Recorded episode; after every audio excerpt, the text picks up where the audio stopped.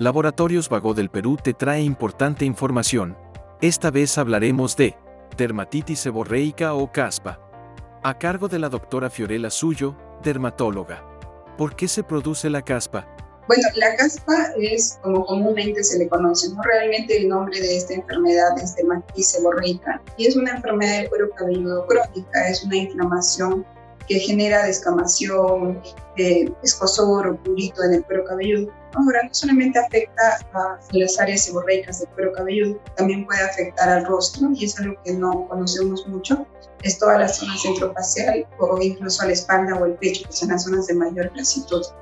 Y bueno, realmente está más relacionada a las personas que tienen un exceso de, en su producción de, de grasitud o de sebo por las glándulas sebáceas y no necesariamente a mala higiene, ¿no? Ahora, si tú tienes un cuero cabelludo que es graso y no lo lavas todos los días, eh, realmente vas a generar mucha más eh, secreción, así que también vas a tener más síntomas. Pero no es que se produzca por una mala higiene. ¿Cuál es el tratamiento de la dermatitis seborreica? Bueno, para tratar la dermatitis seborreica o caspa, tenemos eh, productos que son en base a algunos medicamentos que van a atacar a un parásito que se llama Malassezia purpura, que es la que condiciona este tipo de, caspa. Así que hay shampoos medicados, los cuales tienen que, contener algunos productos, como por ejemplo ketoconazol al 2%, o piretinato de zinc, o también eh, alquitrán de hulla, y entre otros productos que van a atacar a esta Malassezia púrpura. Y el tratamiento se hace eh, en base al shampoo. Debemos usar el shampoo en forma diaria para el lavado del cuero cabelludo durante una semana. Luego se utiliza en forma interdiaria, alternándolo con el shampoo normal y como mantenimiento utilizarlo dos o tres veces por semana.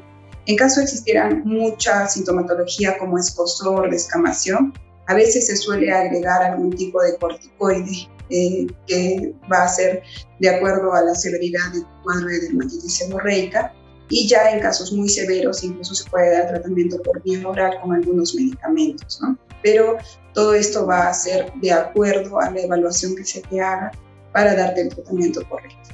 ¿Qué precauciones se deben tener para evitar la aparición de la caspa? La dermatitis seborreica está muy relacionado a cuadros de estrés. Eh, como es algo crónico, va a venir por periodos. Uno está más estresado y está en el brote más agudo de, producción de caspa. Uno se, se calma, recibe su tratamiento y baja. Entonces, usualmente viene así, en periodos de subidas y bajadas. Lo importante es que además de recibir tratamiento puedas también hacer actividades que te relajen, que hagan que tu nivel de estrés disminuya. Y cuando se te recomienda el tratamiento tienes que completarlo, no es solamente utilizarlo una semana o 10 días, que es lo que demora más o menos en disminuir la caspa. ¿no? Se utiliza, eh, como yo lo recomiendo usualmente, es una semana en forma diaria. Eh, la siguiente semana en forma interdiaria, alternándolo con tu shampoo normal, que puede ser Cualquier shampoo suave no necesita ser un dermatológico.